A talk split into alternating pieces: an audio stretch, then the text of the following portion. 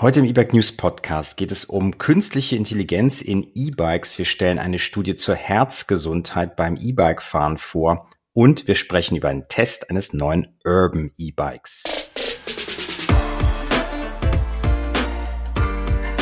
E-Bike News, der Podcast. Hallo, herzlich willkommen zum 28. E-Bike News Podcast. Hier geht es um E-Bike Neuheiten, es geht um E-Bike Tests, um Zubehör und wir geben Kaufberatung. Mit dabei ist Simon und Christian vom E-Bike News Magazin. Hi Simon. Hallo.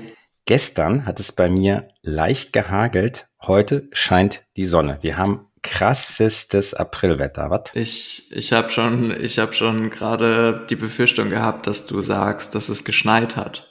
Gehagelt. Gehagelt. Also, ich glaube, das gab's nämlich in Teilen äh, der ja. Ja. Europas auf jeden Fall. Europas, also ich, genau. Ja, also in einigen Teilen gab's irgendwie 40 Grad und in anderen Teilen gab's tatsächlich auch Schnee. unglaublich. Und, ja. Aber dennoch, das ist die Überleitung, wir testen dennoch E-Bikes, auch bei widrigen Umständen. Ja. Und ähm, ja, du hast eins getestet und zwar ist das das ähm, Tenways E-Bike. Die haben ein neues E-Bike rausgebracht, das CGO 600 Pro, so heißt das. Ein schickes urbanes Bike, wie sie jetzt von vielen Herstellern auch so angeboten werden. Aber du hattest schon die Version ohne Pro getestet. Da warst du ziemlich begeistert, wenn ich das mal so sagen darf. Und jetzt ist das Pro quasi bei dir eingelaufen und erstmal ja, was hat sich geändert? Was, was, was nimmst du da mit aus dem Test? Ja, also das Pro ist natürlich so ein bisschen das Nachfolgemodell von dem, von der in Anführungszeichen Standardvariante. Auch wenn es der Hersteller wahrscheinlich nicht sagen möchte, das Nachfolgemodell ist die aufgerüstete Variante. Also genau, also, ja. Die verkaufen beides, ne? Ja, ja, genau. Also das Nachfolgemodell würde ich auch so ein bisschen in Anführungszeichen setzen, weil es ist ja vielleicht einfach eine es ist natürlich ein Nachfolgemodell, weil es auf der gleichen Basis aufbaut, aber es löst die alte Version nicht ab, es ergänzt sie. Mhm. Vielleicht kann man das so sagen. Also die, die, die, die, die Standardvariante, die ist auch weiterhin erhältlich und die ist auch immer noch gut und ähm, sowas. Aber jetzt genau, es geht um das, um das neue Bike. Äh, es gibt ein paar frische Farben. Großer Punkt der Veränderung ist der entnehmbare Akku. Bei dem alten Modell ging das nämlich nicht. Und Natürlich hat das dazu geführt, dass das an sich tolle Bike eventuell nicht in jedem Haushalt zum Einsatz kommen kann, da ein Stadt-E-Bike natürlich ja vor, vor allem in der Stadt eingesetzt werden soll. Und ich habe das auch in dem neuen Test geschrieben. Äh, Garagen, große Fahrradkeller und viel Platz ist natürlich äh, in der Stadt eher nicht so oft anzutreffen. Du hast mich gefragt, was die wesentlichen Änderungen sind. Ja, entnehmbarer Akku. Es gibt einen verstellbaren Vorbau, so kann man das natürlich noch ein bisschen besser an die eigene, an den eigenen Körperbau anpassen. Ja, die Lichtanlage vorne, das Frontlicht ist jetzt direkt im Rahmen integriert. Hm. Äh, es sind ja gebrandete Aluminiumschutzbleche verbaut. Also Schutzbleche gab es auch schon bei dem alten Modell, aber das ist alles einfach wirklich nochmal so eine kleine Note hochwertiger geworden. Das ist noch besser geworden. Man merkt es auch an so kleinen Details wie die Kabelführung zum Beispiel. Die ist komplett aufgeräumt. Die geht direkt am Steuersatz oben in den Rahmen rein. Mega cool. Ja, und ansonsten von den, von den Hard Facts hat sich eigentlich gar nicht so viel geändert. Gut, der Akku ist ein bisschen größer geworden. Gleicher Antrieb, Miweiß im Heck. Gleicher Antrieb. Klein, fast unsichtbar. Ja, genau, die ist mega klein. Also ich habe das mal mit einer Schaltnarbe verglichen. Die ist im Prinzip nicht, nicht größer als eine, weiß ich nicht, Elfgang äh, Schaltnarbe von Shimano. Das ist, das fällt überhaupt nicht auf, dieser, dieser Heckantrieb. Und man wundert sich gerade deshalb, was das, was da für eine Power rauskommt. Also ich habe das auch in dem letzten Test schon beschrieben, war auch schon Thema im Podcast. Ich bin mega der Fan von diesem Antrieb. Das, das macht einfach ultra Spaß, ist durch den Drehmomentsensor super abgestimmt. Das ist halt natürlich auch ein, ja, ein, ein krasser Benefit in diesem Preisbereich. Drehmomentsensor. Das Ding wiegt immer noch nicht mehr als 18 Kilo inklusive Akku, das ganze Bike. Ja. Es ist ein Riemenantrieb verbaut, ist natürlich, ja, bezüglich der Wartung, Track und so weiter auch mega cool zum, weiß ich nicht, Pendeln, in der Stadt unterwegs zu sein. Ja. Ist immer noch ein Single Speed? Ist ein Single sagen, Speed, ne? genau, aber ein gut übersetztes Single Speed aus meiner Sicht. Also da ist unten und oben in der Bandbreite, ähm, das, das passt. Also da ist die Trittfrequenz nicht irgendwie viel zu hoch, wenn man dann mal irgendwie bei den 25 kmh rauskommt. Man kann da auch ganz locker bis 30 kmh hochtreten. Der Antrieb, der klingt sich sehr, sehr unscheinbar dann aus. Also ja, super cooles, cooles Bike. Auch wieder. Der Preis 1799 Euro aktuell, äh, ein bisschen mehr natürlich geworden, weil auch mehr dran ist als bei dem äh, Modell ohne Pro, sage ich jetzt mal, das CGO 600 für diejenigen, die jetzt den Podcast davor gehört haben, wo wir schon den Test besprochen haben und äh, diesen hier oder die Artikel gelesen haben, stellt sich natürlich die Frage, weil beide ja verfügbar sind, für wen ist das eine, für wen ist das andere? Kann man das sagen? Also erstmal wollte ich noch ganz kurz sagen, die 1800 Euro, ne, das ist halt, klar, das ist viel Geld, aber natürlich in diesem E-Bike-Bereich, gerade wenn es in hochwertigere Ausstattungen geht, ist das nicht teuer. Und hier hast du halt wirklich eine mega gute Ausstattung zu einem extrem guten Preis. Hm. Also da sind mittlerweile auch hydraulische Scheibenbremsen von Tektro verbaut. Das alte Modell hatte auch hydraulische Scheibenbremsen. Das war aber eher so ein No-Name-Ding. Also da wird wirklich ein Bike angeboten, was du ohne Probleme bei uns in Fachhandel stellen kannst. Service da mal ausgeklammert. Tenrace gibt sich da natürlich viel Mühe und die sind auch gut vernetzt. Aber das ist einfach, einfach richtig, richtig gut. Hm. Und ich meine, die äh, Competitors, die Wettbewerber sind, keine Ahnung, Kobok zum Beispiel oder ähm, andere in der Liga und die sind natürlich deutlich teurer. Das darf man auch nicht Ja, vergessen. oder weiß ich nicht, Van Moof, Cowboy und ja. die, die so ein bisschen in die, in diese Kerbe schlagen, aber die, die machen halt natürlich eher, konzentrieren sich so ein bisschen auf, auf Image und Smart und Tenrace versucht ja aus meiner Sicht wirklich ein vernünftiges Fahrrad zu bauen. Plus ein bisschen App-Steuerung, App-Anbindung, die vielleicht einmal aufgerüstet wird irgendwann. Genau, du kannst auch halt, ja, da gibt's eine Bluetooth-Verbindung, du kannst dann ne, deine Fahrdaten auswerten. Du hast halt dafür ein ganz minimalistisches Display am, am Lenker. Mir gefällt das einfach gut, mich spricht das voll an. Und du hast mich gerade noch gefragt, für wen eher genau. die Standardvariante und die Pro-Variante geeignet ist. Also ich glaube, das ist ziemlich einfach erklärt. Jemand, der den Akku rausnehmen muss, da fällt natürlich das, die Standardvariante weg.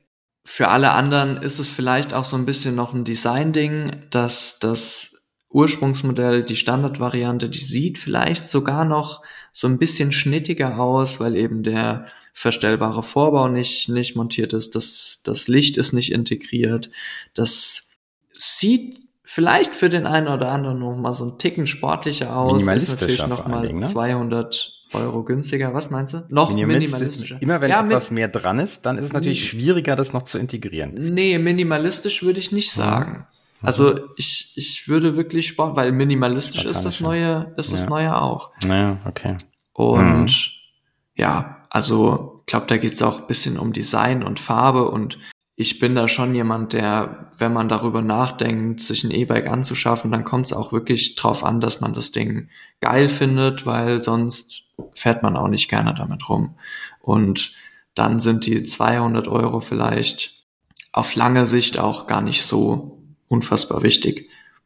Wobei auf lange Sicht das natürlich auch sinnvoll ist, den Akku entnehmen zu können und entsprechend auch austauschen zu können. Das ist ein wunderbares ähm, Schlusswort zum ersten Thema.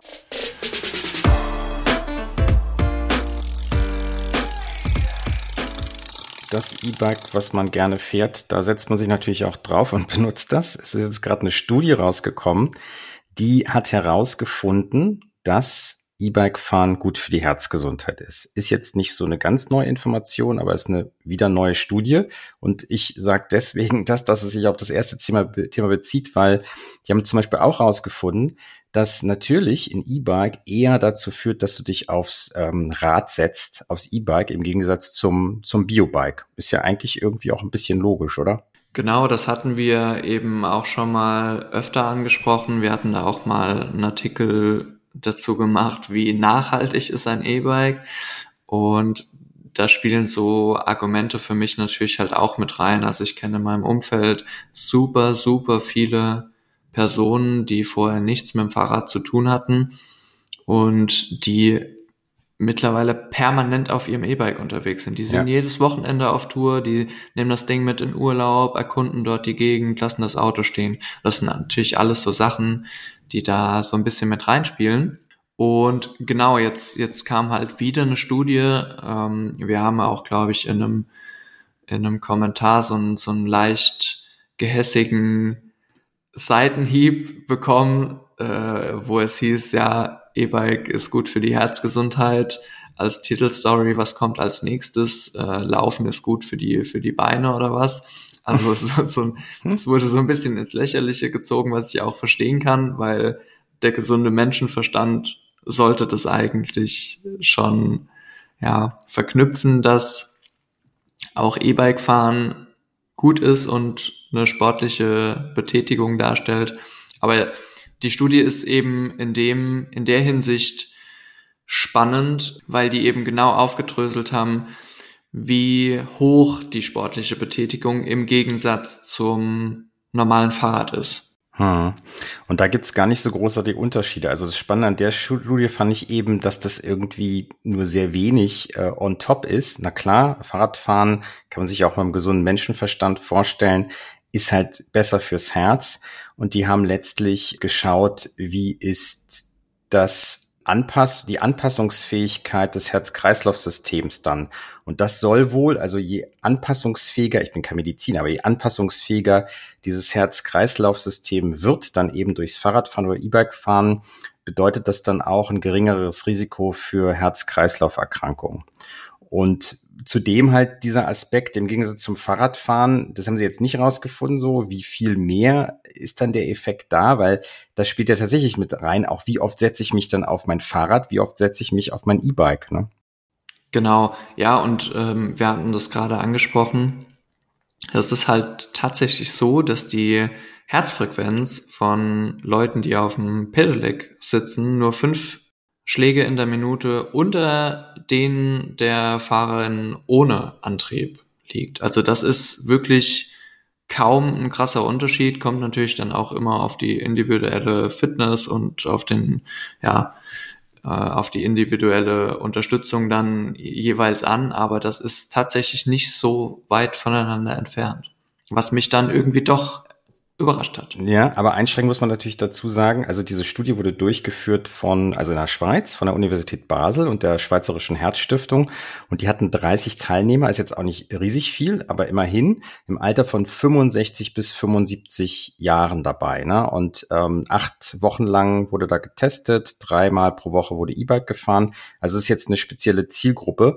So, und ich muss da jetzt mal ganz kurz einhaken. Christian hat euch nämlich gerade erzählt, dass da 30 Teilnehmer im Alter von 65 bis äh, 75 Jahren teilgenommen haben. Und es wurden acht Wochen lang auf dreimal die Woche Pipapo und das in der Schweiz und sowas. Und der faule Piep hat sich natürlich von ChatGPT in der Vorbereitung auf diesen Podcast helfen lassen. Und ich habe das jetzt quasi live entlarvt, dass das völliger Quatsch ist die Studie wurde nämlich nicht eben so durchgeführt, wie er es euch gerade erzählt hat, sondern das ist eine dreijährige Studie zwischen 2017 und 2020. Es wurden Daten von insgesamt 1250 E-Bikern und 630 Biobikern mit einer Gesamtzahl von über 55.000 Fahrten auf, ausgewertet. So, und das ist was ganz anderes, was dir äh, ChatGPT jetzt rausgesucht hat. Und das ist deshalb so besonders. Und Leute, das ja. war nicht geplant, weil das ist unser nächstes Thema, nämlich KI in E-Bikes. Und deswegen habe ich es ausprobiert, wie gut ChatGPT, sprich künstliche Intelligenz, auch so einen Podcast vorbereiten kann. Nee, das war wieder gelogen. Na, ich habe mit herum ähm, gespielt, da werden wir auch gleich noch was dazu sehen. Live die Missinterpretation von KI haben wir hier demonstriert.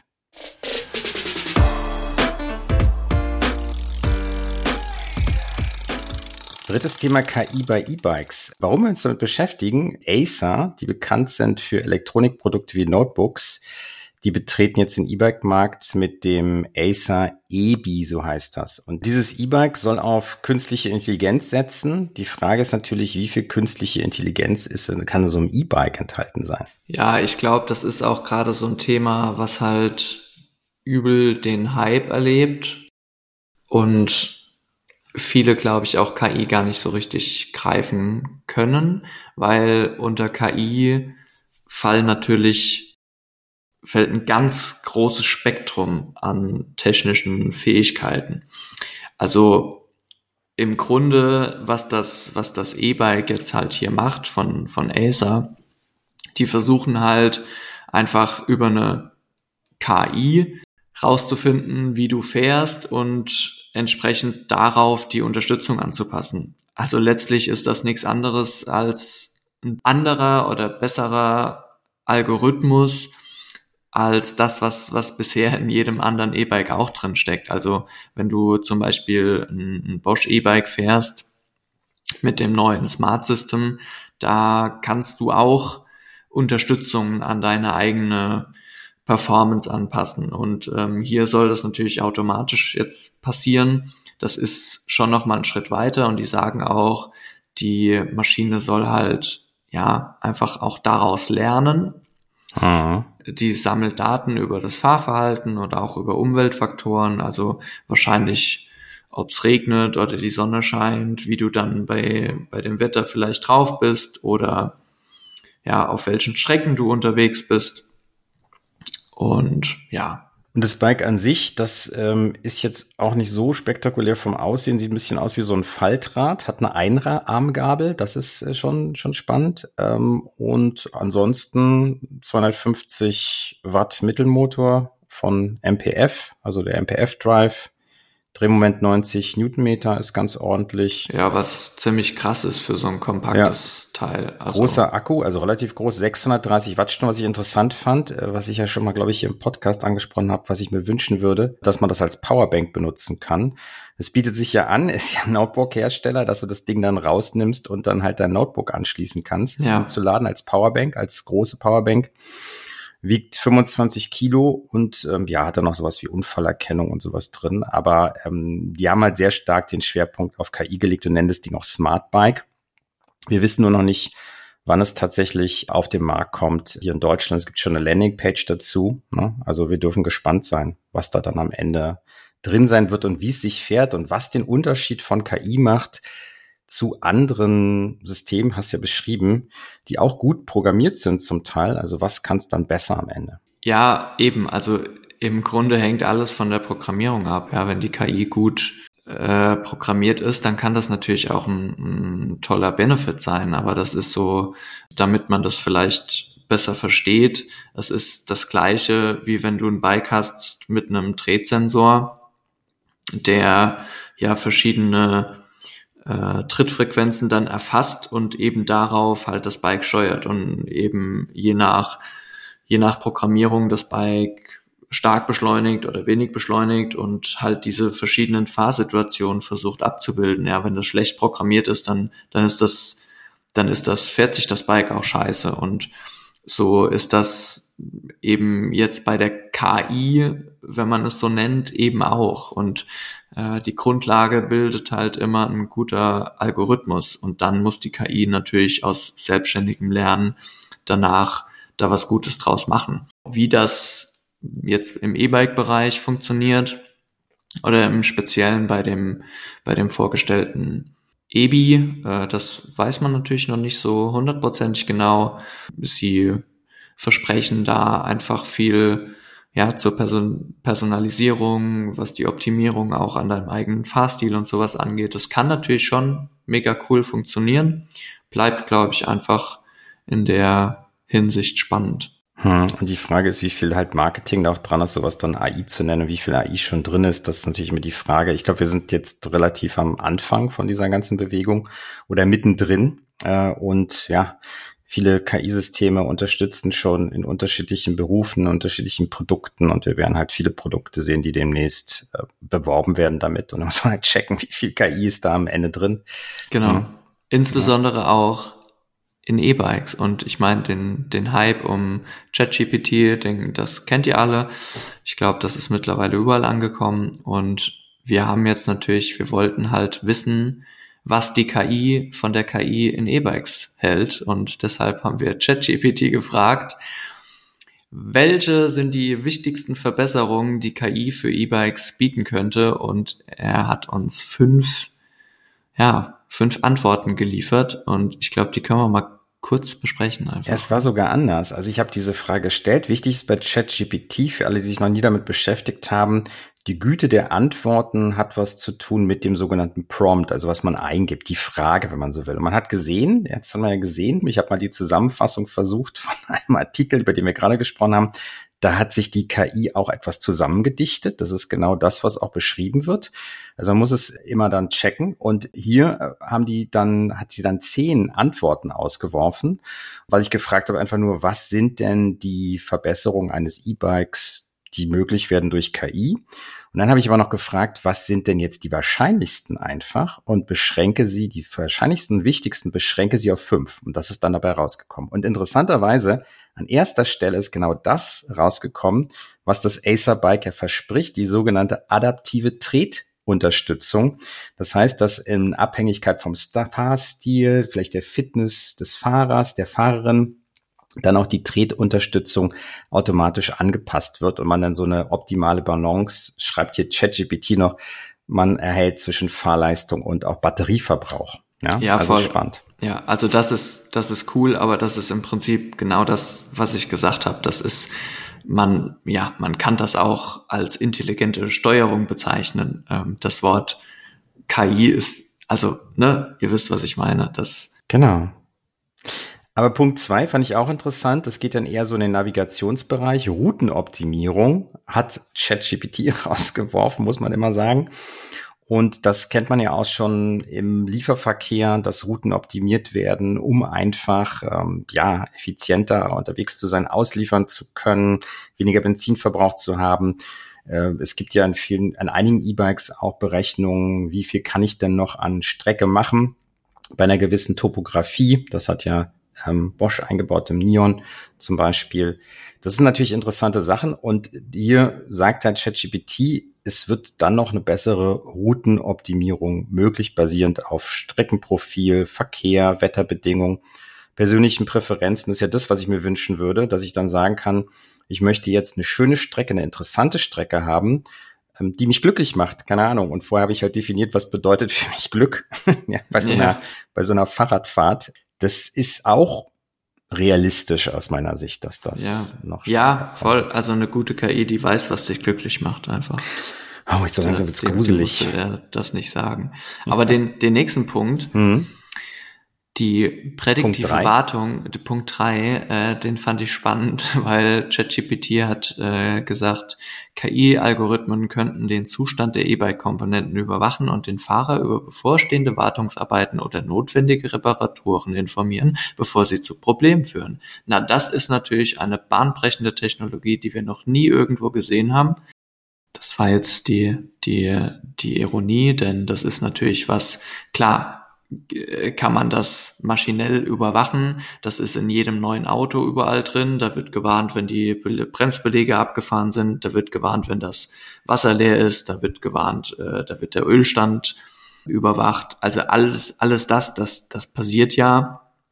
Man kann natürlich anfangen, das beim E-Bike jetzt auch einzubauen und an alle Verschleißfragen irgendwie einen Sensor montieren. Ich halte das für nicht zielführend, aber das ist, ja, das ist jetzt auch keine, keine Jahrhundert-Technologie. Spoiler-Alarm, also ich teste gerade ein E-Bike, was seinen Ursprung im Sharing, sag ich mal, hat Und da habe ich versteckt in der App genau das gefunden. Also, dass sich das System automatisch checkt und analysiert, wie ist der Batteriezustand, das Ladesystem, das elektronische System komplett. Ja. Aber die KI da drauf, die Frage ist, was macht die dann für Annahmen? Also, das könnte ich mir gut vorstellen. Wie lange dauert es noch, bis jetzt irgendwas verschlissen ist oder so? Genau, was vielleicht ja, eher dann menschlicher Natur bisher war.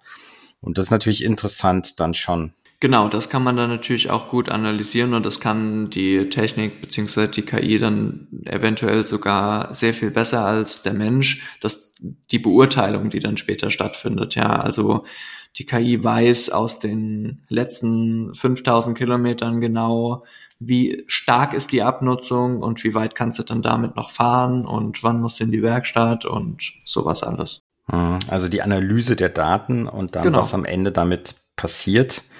Genau. Sie nennen es hier prädiktive, also ChatGPT, Sie, ChatGPT, ja. das Programm nennt es prädiktive das. Wartung. Ja, ja, das ist ja im Prinzip auch genau das, was ChatGPT so stark macht. Es ist im Prinzip ja genau das, dass es die Daten, die da sind und die verarbeitet werden, einfach so ultra gut nutzt und analysiert und ausgibt.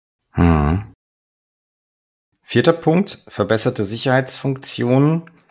Ich lese es mal vor. KI könnte E-Bikes mit Funktionen wie automatischer Notbremsung, Spurhalteassistent und Abstandswarnung ausstatten, um das Unfallrisiko zu minimieren. Kann man machen.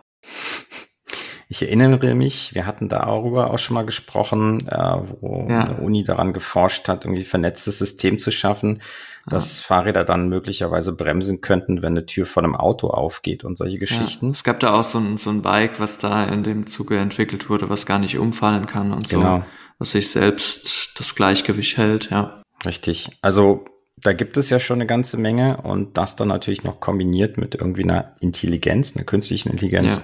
kann Sinn ergeben. Vielleicht wirklich noch nicht gleich, aber wir sind jetzt hier ja auch bei Punkt 4. Die anderen davor sollen wahrscheinlicher sein. Als fünften Punkt fand ich interessant Diebstahlschutz. Ja, wie kann eine KI vor Diebstahl schützen? Sie sagt, indem sie verdächtige Aktivitäten erkennt und den Besitzer benachrichtigt oder das Fahrrad sogar automatisch sperrt. Das ist auch ein bisschen gruselig, oder? Das, das erinnert mich an irgendwelche Science-Fiction-Filme, wo die KI dann irgendwelche Türen verschließt, den Menschen nicht mehr rauslässt und am Ende ist es dann ein Kampf von Mensch und KI. Also, aber hm. ja, Moment, also das ist mir, das ist mir einfach drei Nummern zu hoch, weil also das ist doch genau das, was was was passiert. Also das im Prinzip äh, steht da doch nichts anderes als man nähert sich irgendwie einem E-Bike, hebt das an und irgendwie ein Alarm geht los. Und äh, entsprechende Algorithmen sorgen dann dafür, dass je nachdem, was mit dem Bike passiert, dafür braucht man auch Sensoren einfach, ähm, dann eine Push aufs Handy geht oder irgendwie die Polizei direkt alarmiert wird. Das ist auch alles, das ist, ja, das ist im Prinzip eine relativ einfache hm. Programmierung. Man muss, glaube ich, aufpassen, wo man jetzt zu allem, was einfach technisch programmiert ist oder gut programmiert ist oder selbstlernend programmiert ist, KI dazu sagt, weil das ist jetzt im Prinzip dann dann müsste, dann müsste man den Höfting, den Airbag-Helm, den, den kennt ihr eventuell sogar. Der sich automatisch aufpumpt bei einem Sturz und eigentlich eine Halskrause ist, um genau. allen nochmal zu erklären hier. Genau. Und, und den müsste man im Prinzip jetzt auch nochmal neu releasen, der KI-Helm, weil im Prinzip passiert da auch nichts anderes, äh, dass Sensoren quasi Sturzsituationen erkennen und dann entsprechend auf dieser Basis und auf der Datenlage sagen, okay, jetzt müssen wir hier eingreifen oder nicht. Und das ist auch was, was durch hunderte, tausende Situationen einfach gelernt wurde und den, der Algorithmus gefüttert wurde. Hm. Und ja, da steht halt natürlich jetzt nicht KI drüber. Das war genau meine Frage am Anfang auch zu dem Acer KI E-Bike. Ja, also wie viel Werbung ist dabei, weil es einfach ein Riesenhype ist. Man kennt das ja. Es gibt einen Hype und auf irgendwelchen Produkten steht dann da drauf, dass es genau das könnte. Also wir müssten in Zukunft oder wir müssen in Zukunft aber mal schauen, was davon, wenn die ersten Modelle auf den Markt kommen, was davon ist jetzt wirklich besonders gut durch KI gemeistert worden. Was ist einfach nur eine schnöde Programmierung, ja. Also das wird nochmal spannend werden jetzt in nächster Zeit. Und was genau. davon ist überhaupt sinnvoll? Ich meine, manchmal sind vielleicht intelligente Systeme sogar eher unpraktisch. Ja, ich überlege mir das gerade bei einer Bremse, klar, da hast du ein ABS. Ja, weil sie viel auch komplizierter machen. Also genau, sie machen vielleicht Dinge auch komplizierter und anfälliger und äh, KI kann auch Fehler machen. Das haben wir gerade gesehen. Die, die macht genauso Fehler äh, wie der Mensch auch, weil am Ende ist es schwierig, äh, auf jede Situation die passende Antwort zu finden. Genau. Ah, das, das war ein guter Schlusssatz, oder? Ja, und dann kann ich auch sagen, das war die 28. Folge des E-Bike News Podcasts. Heute yeah. ging es um erstens den Test des neuen Urban E-Bikes Tenways CGO 600 Pro. Wir haben eine Studie vorgestellt, die zeigt, dass E-Bike-Fahren gut für die Herzgesundheit ist. Und eben gerade haben wir uns sehr heiß unterhalten über künstliche Intelligenz und was sie vielleicht auch in E-Bikes demnächst bezwecken kann und machen kann. Jan, wie immer, ihr solltet den Podcast abonnieren, wenn er euch jetzt hier gefallen hat. Genau. um keine Folge zu verpassen. Ne? Genau, bewertet uns irgendwie in den Portalen, wo ihr den gerne hört. Das hilft einfach, ja, das ein bisschen bekannter zu machen. Und ja, da würden wir uns sehr freuen. Gebt uns Feedback, schreibt uns, was ihr hier hören wollt. Schreibt uns auch, wenn wir hier dummes Zeug erzählen. Das ist ganz wichtig. Und ja, in diesem Sinne. Ich habe noch eine Frage. Wann meinst du, werden hier zwei künstliche Intelligenzen miteinander podcasten? Ah, das, das wäre natürlich gut, weil dann, dann müssten die Leute sich nicht unseren Schluss anhören und dann können sie, können sie im Nachhinein äh, die KI äh, auf Fehler hinweisen. Aber ich weiß nicht. Ich, also ich glaube, dass das kann schon kommen, dass sich zwei künstliche Intelligenzen irgendwie auf YouTube über Themen philosophieren. Ja, ob ich das brauche, hat man, glaube ich, so ein bisschen im Podcast schon rausgehört. Es wird eine Weile dauern. Und ich glaube, die künstlichen Intelligenzen würden da nicht so viel Spaß haben beim Podcasten, oder? Vielleicht, ja, es ist auch, auch das ist eine Sache der Programmierung. das ist eine Sache der Programmierung. Das lassen wir jetzt stehen und ich sag einfach mal Tschüss da draußen und bis zum nächsten Podcast. Ja, ciao, mach's Simon. gut. Ciao. ciao, ciao.